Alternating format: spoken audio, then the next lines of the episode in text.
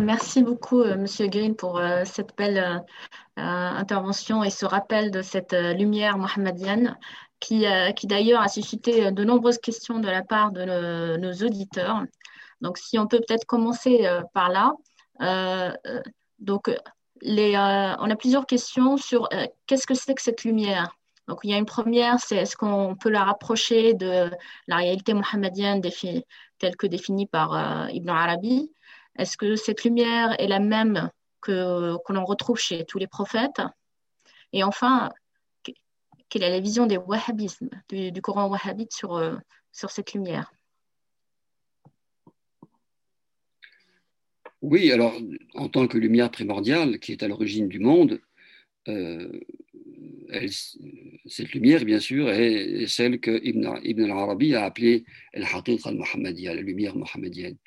Euh, j'ai abordé la question ici, disons, du point de vue de la, euh, de, la naissance du prophète, hein, donc de cette, et, de, la tradition euh, selon laquelle effectivement cette lumière se manifeste, mais c'est une. Ibn Arabi est le, le premier à remplir cette expression de haqiqa mohammedienne, de réalité mohammedienne, mais il a été précédé par d'autres auteurs, du, d'autres maîtres du soufisme, euh, comme Saleh Toustari, qui parlait de celui de la Nour, Nour Mohammed, la lumière de Mohammed, hein, en commentant le verset de la lumière.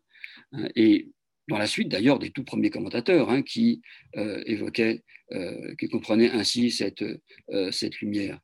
la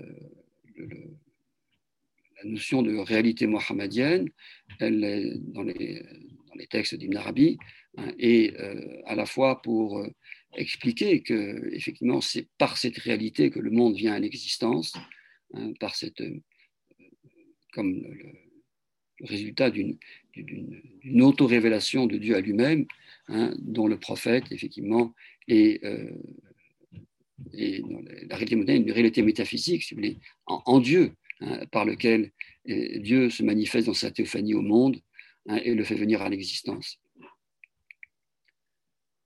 le, euh, vous avez évoqué ensuite la, euh, la lumière. Euh, la présence de la lumière chez les autres prophètes, en fait. Alors, alors là, il y a cette idée qu'on trouve dans un commentaire euh, Ibn Abbas ou un verset il est celui qui te voit lorsque tu te pries, tu te, tu te lèves pour prier en prière la nuit, hein, et quand tu passais euh, à travers les prophètes, hein, à travers ceux qui se prosternent, pardon, à travers ceux qui se prosternent. Et dans un commentaire, Ibn Abbas interprétait Sajidin, ceux qui prosternent, comme les prophètes. Donc il y a cette idée qu'effectivement, la lumière, cette lumière primordiale du prophète, est celle qui a animé, euh, en réalité, euh, l'être intérieur de tous les prophètes. Donc c'est et c'est une vision évidemment euh, très coranique, dans laquelle euh, tous les prophètes apparaissent en fait comme des aspects du prophète. Alors, ça ne nie pas évidemment la réalité propre de chaque prophète à, son, temps, hein, mais cette idée que la prophétie est un cycle, si vous voulez, euh, est le cycle d'une lumière qui commence avec cette réalité antérieure du prophète et qui s'achève avec cette réalité conclusive, hein, qui est l'apparition de Mohammed ibn Abdallah ibn Abd al-Muttalib sur la terre. Alors, quant à la, lumière pour les, pour Wahhabites, je ne sais pas, il faut, c'est à eux qu'il faut poser la question. Euh, qu'en font-ils? Bien sûr, euh, ils ne peuvent nier que dans certains versets du Coran, euh, comme il est dit, vous êtes venu un livre et une lumière, hein, on peut interpréter cette lumière comme le prophète lui-même, Hein, ils ne peuvent nier aussi le, hadith que j'ai cité au début, hein, quand le, prophète sallallahu alayhi dit hein, Je suis le serviteur de Dieu et le sceau des prophètes, et je vous annoncerai euh, cela dans la mer du livre, etc. C'est un hadith qu'on trouve dans le Moustan d'Ahmed ibn Hanbal et d'autres textes comme.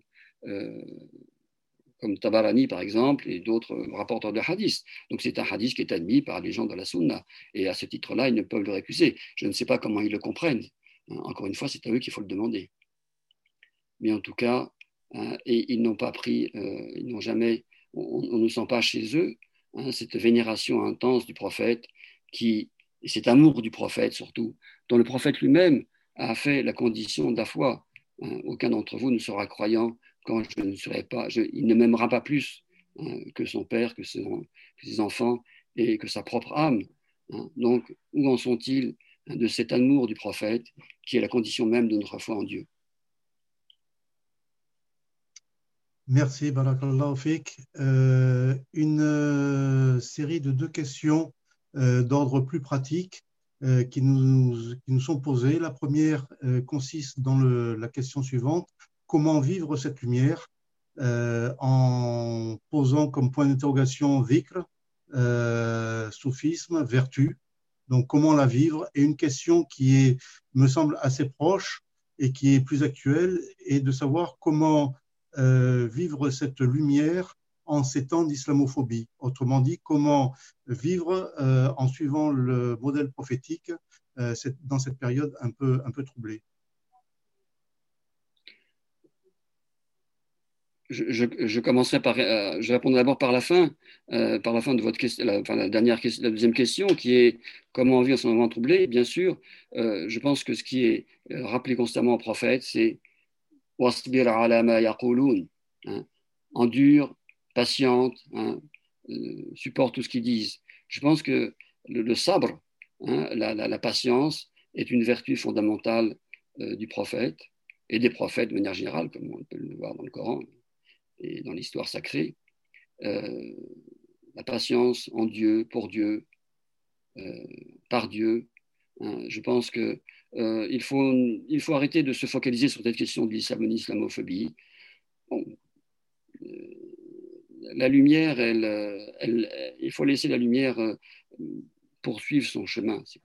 Quant à la manière de, poursuivre son chemin dans le monde, et euh, comme je le disais, c'est pour ça que j'ai pris l'exemple, entre autres, de, la bataille, de, cette euh, sourate El-Arzab, où raconter un moment particulièrement euh, difficile et tragique aussi de, la vie du prophète et des compagnons, parce que c'est voilà, où la, peur s'est installée dans les cœurs, où, les croyants ont été comme on dit, Zilan hein, ils ont été soumis à vraiment une épreuve terrible.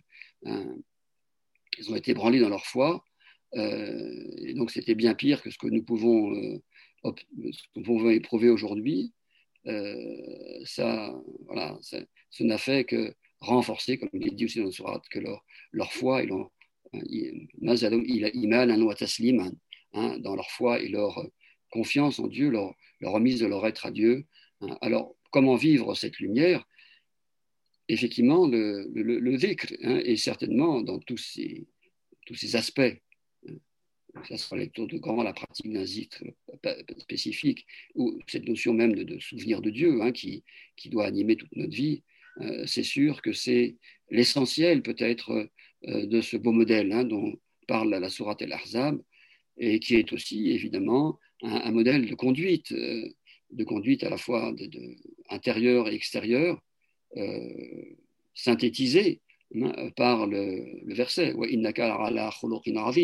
Hein, tu es sur, selon une vertu ou un caractère magnifique, immense, euh, et qui était, le, comme disait Aïcha, hein, son caractère était le Coran. Quand on, interrogeait sur le kholour, c'est-à-dire la manière d'être du prophète. Donc, on, devons nous imprégner hein, de cette, des vertus coraniques, toutes les vertus qui sont mentionnées euh, dans le Coran, et qui sont synthétisés euh, par, et achevés, parachevés par la euh, personne du prophète euh, qui disait lui-même J'ai été envoyé pour parachever les vertus, noble, les nobles caractères.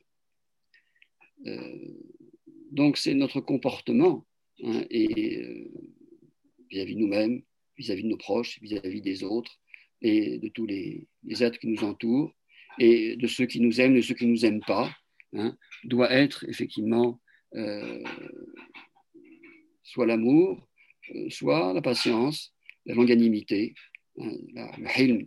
Hein, le hilm, c'était la vertu essentielle des Arabes, savoir euh, supporter les injures, ne pas réagir violemment, surtout, contre, quand on se sent agressé. voilà. Et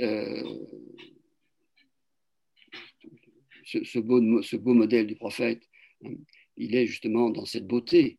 Hein. S'il est appelé Uswa Hasana, hein, c'est parce qu'il est, il, est le, reflet de toute cette beauté qui se dégage euh, de, la, personne du prophète, physiquement d'abord. tous les témoignages, évidemment, euh, de ses compagnons le disent, et intérieurement bien plus encore, puisqu'il est effectivement intérieurement lumière. Alors comment euh, on va poser aussi cette question, quelle était cette lumière? Comment peut-on décrire une lumière si ce n'est parler d'éblouissement C'est ce que le prophète a répondu quand on l'a euh, interrogé sur. Euh, on a demandé s'il avait vu Dieu lorsque la saison céleste. Il répondait une lumière, comme on aurait vu.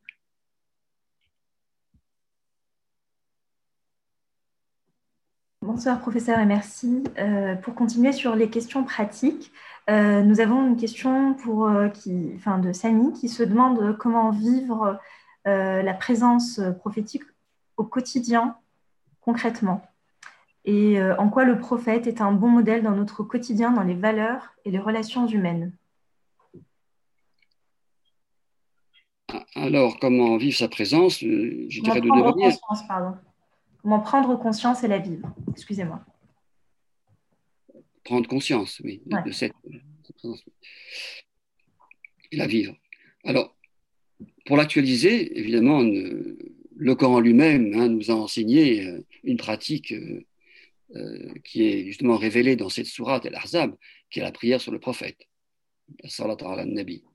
Hein, et vous connaissez tous les hadiths hein, sur les mérites de cette pratique hein, qui nous rapproche du prophète, hein, dans ce monde et dans l'autre. Hein, plus proche, celui qui sera plus proche de moi le jour de la résurrection, ce sera celui qui aura prié le plus sur moi dans ce monde. donc c'est vraiment une, pratique qui nous met en présence du prophète.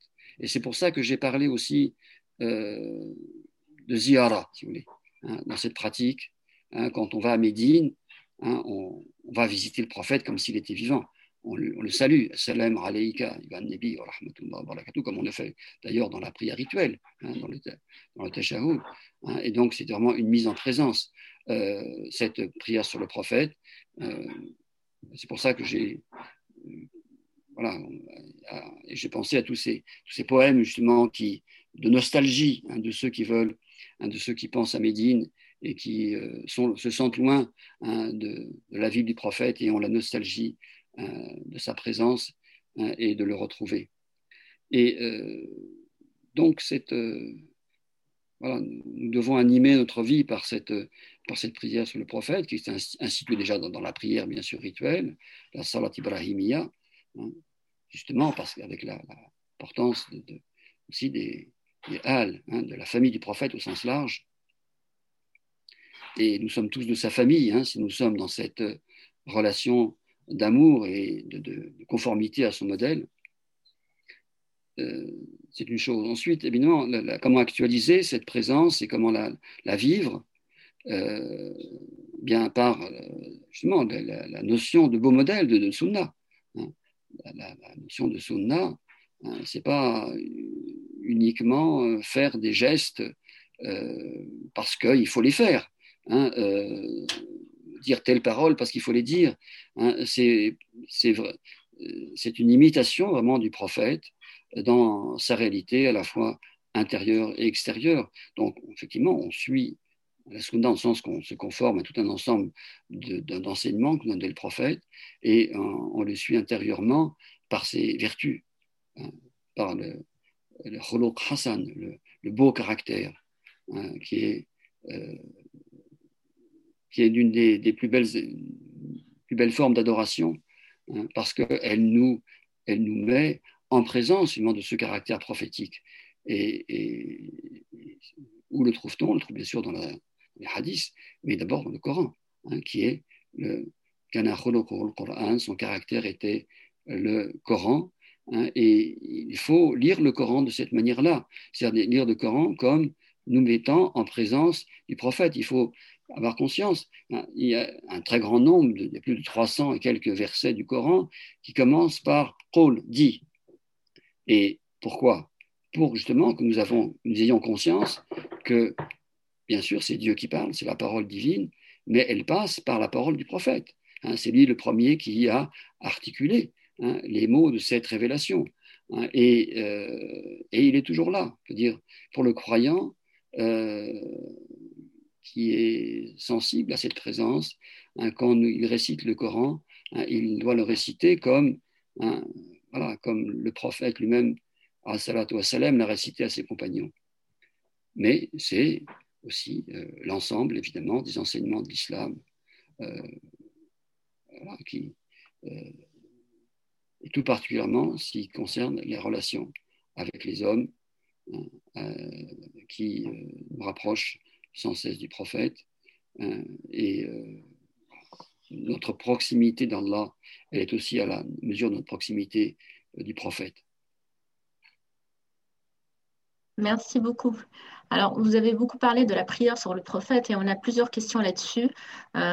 comment se déroule une une explication de comment on forme la prière sur le prophète, euh, le sens ou, euh, le, le, sens de ces prières et, euh, et, leur qualité. Et enfin, s'il y a un recueil ou un livre de référence que vous pouvez conseiller qui regroupe ces prières, soit dans leur totalité, en tout cas les, plus importantes. Ben, comme les, formules de prière sur le prophète sont évidemment nombreuses. Il y a celles qui sont enseignées euh, par le prophète lui-même, hein, bah, celles qu'on récite dans le Tashahhud, dans la prière, c'est-à-dire prie sur notre sur Mohammed comme tu as prié sur Abraham et la, euh, famille sur de Mohammed comme tu as prié sur Abraham et la famille d'Abraham et béni Mohammed et la euh, famille de Mohammed comme tu as béni Abraham et la famille d'Abraham et, d'autres formules proches voilà il y a plusieurs variantes euh, des hadiths qui euh, précisent la forme de cette prière. Euh, ensuite, on a, il y a d'autres formules qu'on trouve aussi dans la sunna ou dans les rapportés à des compagnons. des compagnons. Et ensuite, on en trouve bien, bien des, exemples. Et c'est une il est remarquable, si vous voulez, pour faire le lien avec la prière sur le prophète et le maolid, que cette, euh, il y a eu, disons, à partir du XIIe, XIIIe siècle, euh, dans le monde musulman et de la part des maîtres du soufisme, hein, une sorte d'éclosion, peut dire de formules de prière sur le prophète, comme s'il fallait justement, et, comme des, vraiment la prière étant une ouverture, euh, une ouverture de la, de la voie spirituelle. On prie sur le prophète et ensuite cette prière devient hein, la voie d'accès à Dieu. On trouve ça dans beaucoup de, formules de prière euh, attribuées à Abdel al-Jilani, à Ahmed al-Rifari, plus tard à euh, Salim Machiche, la fameuse Salat Machichia, par exemple, euh, du cher Abdel Salim Machiche au Maroc, les prières d'Ibn Arabi, par exemple, et bien d'autres. Alors, il y a des recueils, effectivement. Euh, il y a des. disons, le le plus connu euh, et le plus pratiqué dans le monde musulman, hein, c'est les Dalai al-Khayrat l'imam al-Jazouli, un cher du XVe siècle du, Maroc, hein, dont les Dalai al-Khayrat, qui est une sorte de,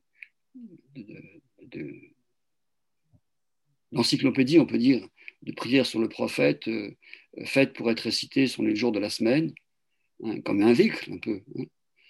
euh, et sans doute le, la référence principale.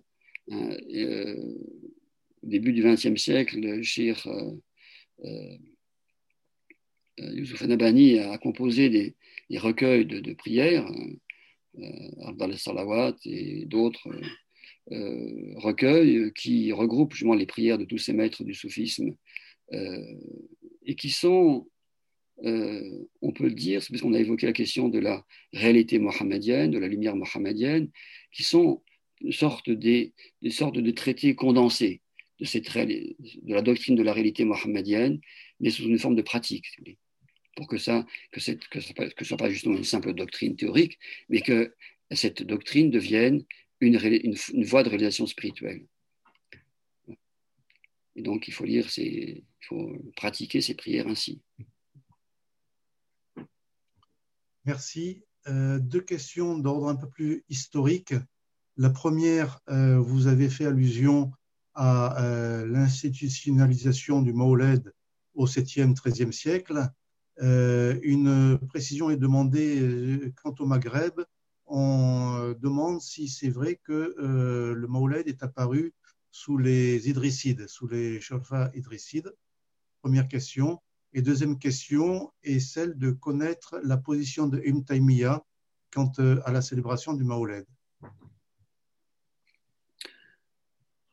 Alors, euh, donc, il y a des comme je l'ai indiqué de manière très rapide au début, c'est il y a eu sans doute des manifestations antérieures à cette période, euh, un, peu antérieures. Par exemple, une Joubaïr dans son euh, voyage, euh, dans le, son, récit de voyage, donc, qui se situe à l'époque de Saladin, vers la fin du XIIe, hein, raconte comment euh, la nuit du Maoulid, hein, la, maison de la naissance natale du prophète, à Médine, hein, était l'objet justement, était illuminé de bougies, de, on illuminait cette maison et on, il récitait sans doute des, prières. Donc il y, a, eu, il, y avait, il y a eu des antécédents.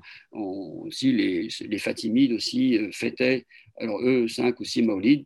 Donc les, les, maulides à la fois du prophète, des, gens de la famille du prophète, c'est des cinq hein, euh, al-Kissa, les gens que le prophète a couvert de son manteau. Donc c'est et, euh, et, le maulid du, du, Fatimide, donc descendant de, Fatima, le, calife régnant mais ça n'a pas visiblement quelque chose qui n'a pas été pratiqué régulièrement. Bref, en tout cas, c'est au début du XIIIe siècle, effectivement, que d'une part à Irbil, euh, Malik euh, el-Kokbouri, qui était un, proche de Saladin par alliance, a, commencé à réciter cette prière. Et c'est un, cher andalou euh, qui a d'ailleurs écrit le, premier texte de, de, de, Maulid à partir de Hadith récit du Maolid à cette occasion, et euh, la présence évidemment des maîtres du soufi, des soufismes était est, soulignée à cette occasion.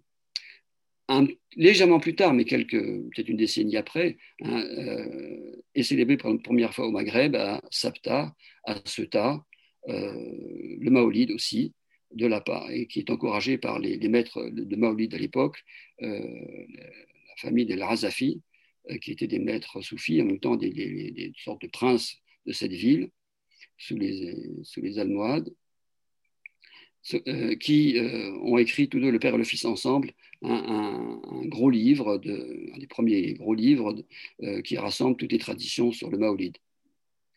Alors, les Élicides, non. Ça, c'est une.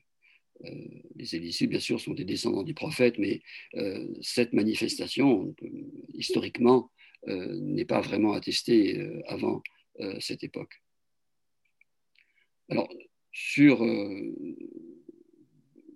je, n'ai pas de texte de précis d'Imtaïmia en, en, tête, mais euh, il était de toute façon tout ces, euh, ce type de manifestation qui était, n'était pas inscrite de manière strictement textuelle dans le texte du Coran ou de la Sunna.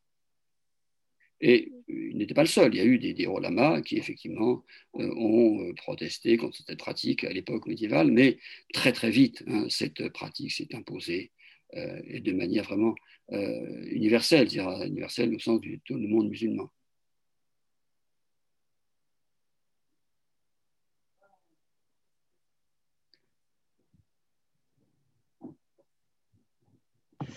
Merci beaucoup, M. Euh, Monsieur Grill. Alors peut-être qu'on peut passer à un autre aspect. Euh, on, nous demande, euh, en faisant référence à, au hadith Qudsi, Laoula kama khalaqna al-aflak, je vous laisse l'honneur de la traduction. quelle, est, la relation entre la création du cosmos et, la, réalité mohammedienne? Alors, c'est une tradition, ce n'est pas un hadith, hein, mais ah, c'est une tradition, disons, bon, qui, véhiculée par les maîtres du soufisme pour euh, justement euh, et qui est une expression, euh, l'expression du monde de cette, du, rôle de la réalité mohammedienne hein, dans l'avènement du cosmos. C'est une autre forme, c'est une autre expression. Hein. si ce n'est toi, nous, nous, aurions créé les sphères, les sphères célestes, hein, notre expression de cette antériorité de la lumière prophétique non seulement sur la prophétie, hein, mais dans la création. Hein. Et parce que, effectivement, du point de vue métaphysique, si vous voulez, le, la réalité mohammedienne, non pas évidemment en tant qu'il s'agit d'un homme individuel, hein, mais, mais d'une lumière précisément, et c'est cette, euh, cette réalité, si vous voulez, qui est la première à recevoir, à être, on peut dire, le lieu de, le, lieu de manifestation de la lumière divine, hein, de manière, et qui ensuite hein, la réfracte sur le monde. Or, le monde hein, euh, a été créé euh, par la lumière, car la, lumière et, l'être même, c'est un, symbole de l'être, en fait, de même que les ténèbres sont un symbole de l'absence d'être. Donc, euh, cette réalité mohammedienne primordiale, hein, dans sa réalité métaphysique, avant même, donc, avant l'avènement du monde physique, hein, et euh, cette réceptivité à la parole, à la, lumière, à la lumière divine, et, qui, avec donc cette fonction de, de, de, reflet, c'est-à-dire sur l'ensemble de la manifestation. C'est ce qu'exprime, ce qui n'est pas hadith, hein, hein, mais euh, cette, euh, cette, belle expression, laoulak, hein, lamar, la si, si ce n'avait été toi, je n'aurais pas créé les sphères célestes.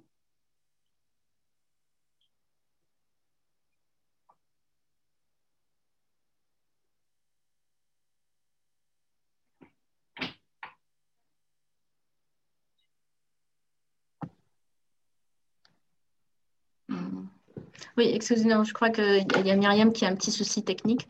Donc, euh, la question qu'on avait prévue après, c'était effectivement, on a plusieurs questions sur comment célébrait-on euh, le Maulid. Est-ce que vous avez, euh, pouvez nous en dire un peu plus? Alors, euh, c'est évidemment euh, variable selon les époques, mais euh, si on prend la première attestation vraiment de, cette célébration très officielle, mais en même temps très populaire du Maolid, qui était celle donc initiée par le, à Yerbil, donc au nord de l'Irak, par el Malik el-Muzaffar al-Din Kokbori, c'est une, il y a à la fois une, grande, euh, on récite, si vous voulez, en présence donc du prince, des, des et des maîtres du soufisme, hein, on récite des, des, enfin, on, on récite, enfin, on lit le, récit de la naissance du prophète, et euh, les, derviches, les soufis, hein, voilà, ils animent la, soirée, si vous voulez, par des chants euh, par des chants. Et euh, cette euh, manifestation donne lieu aussi à, un, grand, grand festin. Enfin, on, énumère le nombre de, d'animaux qui ont été sacrifiés pour voilà, offrir un, festin somptueux à tout l'ensemble de la population. Donc c'est vraiment la volonté de, de diffuser dans, tout, dans, à tous les niveaux de, de, la, de la, population musulmane hein, cette, voilà, cette, cette présence prophétique euh, c'est une fête qui n'est pas une fête canonique, évidemment, c'est pas un Eid au sens évidemment euh, canonique, mais c'est une l'artifal bil maulid, c'est un rassemblement euh, de l'ensemble de la communauté. Alors, alors après, chaque pays a développé ses pratiques particulières. En Égypte, et c'est quelque chose qui remonte sans doute aux Fatimides, on faisait et on fait encore hein, à cette occasion euh, des, sucreries euh, euh, qu'on offre aux enfants. Alors en Égypte, c'est des grands stands très colorés avec des, poupées en sucre pour les, les, filles et des cavaliers en sucre pour les garçons. voilà, et, on offre ça aux enfants. Il y a, toujours l'idée de, de participer vraiment de, toutes les, les, classes, les couches de la société, hein, et les enfants particulièrement, à, cette manifestation pour justement diffuser cet amour du prophète en eux. Voilà, c'est euh, le terme que j'employais, que, que, l'emploient les, les hein, les, euh, qui, euh, les, ceux qui chantent ces chants en l'honneur du prophète. Hein, c'est l'expression de El Farah, hein, se, réjouir à la les vocations du prophète. Et on sent d'ailleurs chez, ces chanteurs vraiment une joie, hein, une joie à chanter ces poèmes à la gloire et du prophète, sallam, et, ou à réciter ce récit, le Maolid pardon, de Barjanji, un hein, récit en prose rimée, euh, qui est donc scandé de prières sur le prophète et entrecoupé aussi. Hein, ces récits sont pratiquement toujours entrecoupés. Alors, il y a plusieurs textes de Maolid qui ont été produits au cours des siècles, euh, qui, euh, qui, sont entrecoupés en général de poèmes à l'éloge du prophète. Ça a donné lieu à une immense littérature, une immense littérature poétique, hein, où on et dans les différentes langues vernaculaires de l'islam. Chaque pays euh, a son, ses, textes de Maulid. Hein. et euh, tous les, pays musulmans, c'est vraiment un, moment. Euh, parce que il faut bien dire que, si vous voulez, que, les fêtes canoniques, la fête de la rupture du jeûne, même si elle a des, la dimension festive, et la, fête du sacrifice, sont rituellement quand même euh, euh, sobres, si vous voulez. Hein. C'est une prière au début de la journée, et après, bon, c'est effectivement des, festivités mmh. familiales ou collectives, mais euh, il, y a sans doute eu le besoin à un moment, dans la communauté musulmane, dire de regrouper les croyants hein, autour de la personne du prophète pour créer vraiment un lien, un, lien fort autour de cette, dans l'amour du prophète entre les croyants. Et c'est cette, euh, critique systématique de cette pratique euh, par les wahhabites hein, est tout à fait euh, révélatrice hein, de, de l'action de, fragmentation hein, qu'ils exercent dans la communauté musulmane depuis voilà, qu'ils ont pris le pouvoir en Arabie.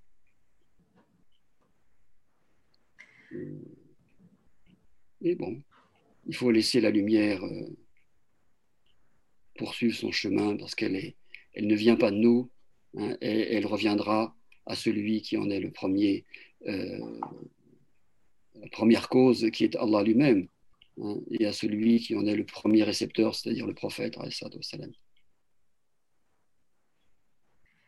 Merci, professeur. Euh, je me permets de, d'enchaîner cette fois sur euh, une question concernant les qualités du, prophète Mohammed. Un participant souhaiterait que vous puissiez en parler un petit peu plus. Et je ferai le lien avec également une question d'une personne, donc d'une femme, qui souhaite, puisqu'on va parler des qualités, ce sera peut-être le moment de, de, faire, d'aider à voir en fait comment en tant que femme on peut aussi s'identifier au prophète si ce n'est pas évident pour la personne, puisque la, personne se dit qu'en tant que femme, elle, aura du mal, elle a du mal à s'identifier au prophète. Donc, euh, puisque vous allez nous parler des qualités du prophète, si vous pouvez faire également le lien avec, euh, avec cette partie-là, s'il vous plaît. Pour répondre directement à cette question, c'est euh, les qualités du prophète, dont ce n'est pas des qualités non, ni masculines ni féminines, ce sont des qualités humaines. Donc, euh, je veux dire, hommes et femmes sont autant concernés euh, par les, euh, par les, les, qualités du prophète. Alors, bien sûr, il y a des qualités spécifiques qui est, par exemple, sa qualité de mari. Hein. Le prophète disait lui-même, hein, le meilleur d'entre vous hein, est celui qui est le meilleur avec, sa femme, ahl, sa famille ou sa femme, et je suis le meilleur avec mes femmes. donc il y, a, cette, bon, il y a des, évidemment, bien sûr, il y a des, alors euh, les épouses du prophète, euh, hein, elles sont elles, ont, l'importance, c'est pas par hasard que c'est dans cette sourate, justement, où institue la prière sur le prophète, où il est question du beau modèle, qu'il est question aussi hein, que les femmes du prophète sont interpellées. Hein, et, qu'ensuite, après le verset euh, sur les femmes du prophète, il y a cette énumération إن المسلمين والمسلمات والمؤمنين والمؤمنات والقانتين والقانتات والصابرين etc. Les, les, principales dix vertus euh, sont, euh, ou pratiques sont énumérées euh, comme résultant euh, du modèle choisi par les femmes du prophète à ses côtés. Donc les, Voilà, donc cette dame, cette sœur, n'a pas à se sentir en difficulté, dire, pour actualiser en elle les vertus prophétiques. Hein. au contraire, hein, elle, lui viennent directement par le prophète en tant qu'être humain, que Bachar, hein, et elles lui viennent en plus aussi par le modèle des femmes du prophète, hein, qui sont, euh, voilà, qui sont les, le modèle des, des, croyantes euh, et de celles qui se consacrent à Dieu, à leur prophète, hein, à la vocation, comme il est dit dans la vocation à la prière, euh, comme il est, et à l'aumône aussi, comme il est dit dans, cette, dans ces versets. Alors, sur les qualités du prophète, bon, là aussi, c'est comme pour la prière sur le prophète, il y a toute une littérature, hein, sur, s'appelle les shama'il, nabi, hein, les, les, vertus, les qualités du prophète. Euh, on ne peut pas les détailler, euh, ça, ça serait l'objet d'une conférence en elle-même, hein, mais euh, en reprenant tout ce qui est écrit à ce sujet. mais quand les je, donne un exemple, par exemple, à partir justement de ce rapprochement qu'a fait Aïcha hein, entre le, caractère du prophète et le Coran, euh, quand elle euh, répond à quelqu'un qui lui pose la question quel était le, caractère du prophète, elle dit euh, ne, ne tu pas le Coran, hein, hein, et elle donne en, exemple hein, le, le comportement du prophète quand elle, elle, elle prépare un plat pour le prophète, un repas. En même temps, Hafsa, sa, son amie, mais en même temps une de ses concurrentes, euh, prépare elle aussi quelque chose. Hein, et euh, Aïcha dit à, ça, femme qui, l'aidait, hein, voilà, si, si, si fait, apporte son plat avant le mien, tu fais en sorte qu'il tombe parce qu'elle est jalouse. Voilà. Ces femmes étaient comme des femmes, hein, des jalouses. Et effectivement, euh, euh, la servante de Hafsa ou la, servante qu'elle envoie euh, arrive et la servante fait en sorte que le plat tombe voilà. Et le prophète, quand il voit ça, bon, il voit bien les deux femmes qui, se, voilà, qui sont en train de se jalouser, il dit rien, il dit rien, il se, ramasse, il se, se, baisse, il ramasse, il demande un plat hein, et il ramasse euh, le plat, non, je dis rien, il ne dit pas un mot. Hein. Et euh, il, comme le plat non, que Hafs avait envoyé s'était cassé, hein, il lui fait envoyer le plat de Raïcha pour la dédommager. Mais il ne dit pas un mot. Vous voyez? Et ça, je pense, c'est un bel exemple, si vous voulez, d'enseignement par le silence. Voilà, là, vous me faites parler. Hein, bon, c'est le propre de toute conférence, mais le silence est aussi un très bel exemple. Merci pour cette belle réponse qui illustre bien que effectivement la clé de la spiritualité n'est pas forcément à chercher euh, au-dessus, euh, trop au-dessus de nous-mêmes, mais euh, s'incarne dans un, un comportement qui est tout simplement humain. Merci beaucoup. Une dernière question qui nous est posée à propos de la notion de communauté mohammedienne. Euh, la question est de savoir est-ce que cette communauté est limitée, réservée aux seuls musulmans ou euh, doit-elle être entendue de manière plus large? Oui, c'est une belle question, effectivement. Alors, notre maître, euh, tous, Mohaïdine Marabi, en parle évidemment plus, d'une fois. bien sûr, sur le plan extérieur, euh, la réalité concrète de notre existence terrestre. Euh, la communauté Mohammed est bien sûr d'abord celle évidemment qui se, qui se reconnaît, euh, qui reconnaît le prophète pour le prophète. Hein. Et, mais comme vous le savez, l'islam englobe d'une certaine manière par, la, par le biais de une sorte de contrat avec les gens du livre, euh, il les englobe dans cette communauté. Hein. et euh, on, a, alors bien sûr, il y a une dimension un peu de soumission, parce qu'ils doivent payer la jizya, mais les musulmans, ils payent la zakat de, leur côté. Hein. et euh, il y a une sorte de... et les, aussi bien des musulmans que surtout évidemment des non-musulmans, ne comprennent pas la dimension ils sont gênés euh, par cette, ce terme de al qu'on emploie par, pour désigner les gens du livre, les juifs, les chrétiens, voire les zoroastriens, qui sont les, parce que c'est les gens de la protection. Mais c'est une, euh, c'est en fait en réalité un terme très positif euh, qui voilà, cette idée que justement ils, ils, font ils font partie de notre communauté et que de, ce point de vue-là, hein, ils doivent ils sont nos protégés, mais protégés pas pas de, manière euh, condescendante, mais ils sont voilà ceux que nous avons en, charge comme notre comme nos, frères en, islam d'une certaine manière. Ils sont inclus. Hein, par la charia, par la loi, hein, dans cette communauté mohammedienne. Mais euh, par-delà euh, cette dimension, je dirais, euh, voilà, concrète, qui est instituée par la loi musulmane, il y a la dimension supra-terrestre, je dirais, puisque comme vous le savez, dans le hadith et shafa, le hadith de l'intercession du prophète à la fin des temps, hein, le prophète n'intervient pas seulement pour sa communauté.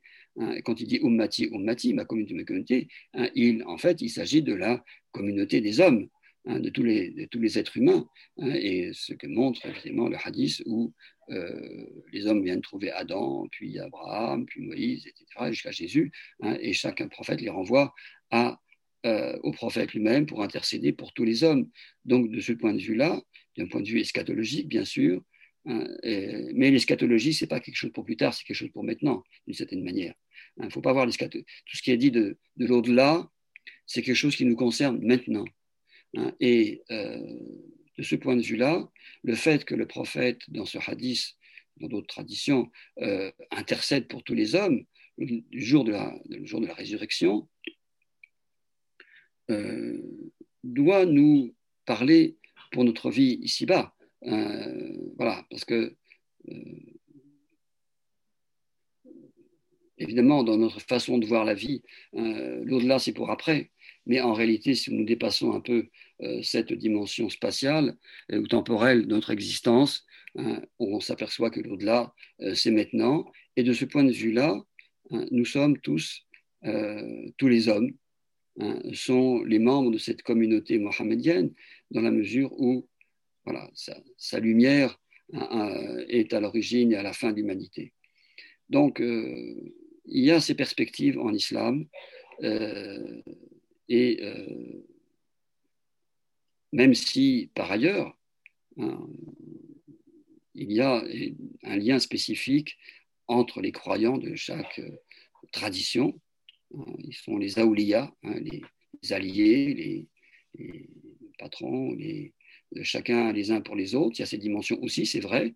Euh, il y a une fraternité spécifique entre les croyants de telle ou telle tradition religieuse ou spirituelle, mais euh, par-delà, d'abord par notre humanité euh, adamique, hein, nous sommes tous frères, mais cette humanité adamique, elle est précédée par une humanité mohammedienne, qui est une humanité, qui est, la lumière euh, qui est en nous hein, et qui est plus proche de nous que nous sommes nous-mêmes de nos propres âmes. Et de ce point de vue-là, hein, il n'y ait pas d'être dans ce monde qui ne soit traversé par cette lumière, qu'il en soit conscient ou inconscient. Merci beaucoup. Euh, et, au nom de tous, euh, de l'équipe de Conscience Soufie, mais de tous les participants à cette conférence, on vous remercie chaleureusement pour ce moment de partage et, euh, de rappel de cette lumière mohammedienne. je relais une, dernière demande. on a eu beaucoup de questions pour des demandes bibliographiques, que ce soit pour le recueil sur les prières du prophète ou, ou des références pour, pour avoir des livres autour de la vie du prophète ou des hadiths. Donc, on, on relaiera les questions par mail et euh, si ça vous convient, et on partagera avec tous les participants de, de la conférence euh, par mail la semaine prochaine, si ça vous convient. Parfait. Merci beaucoup. Je ne sais pas si vous voulez dire un dernier mot avant qu'on clôture. Bah, écoutez, je, je, vous remercie de, de, de m'avoir invité à parler.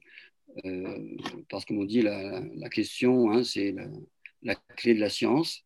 Alors, euh, je suis peut-être, grâce à vos questions et à votre écoute d'abord, peut-être un peu moins ignorant que je n'étais en arrivant euh, face à vous.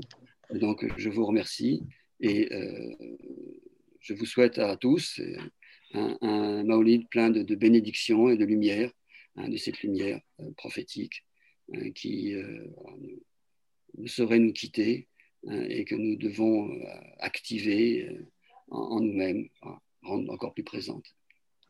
Assalamu alaikum Assalamu alaikum. Merci à tous et pour ceux qui le souhaitent, nous nous retrouvons donc euh, jeudi prochain pour célébrer Aïd Maoulid avec euh, Éric Geoffroy pour une veillée spirituelle, voilà, pour euh, la célébration du Maoulid. Merci à tous et bonne soirée.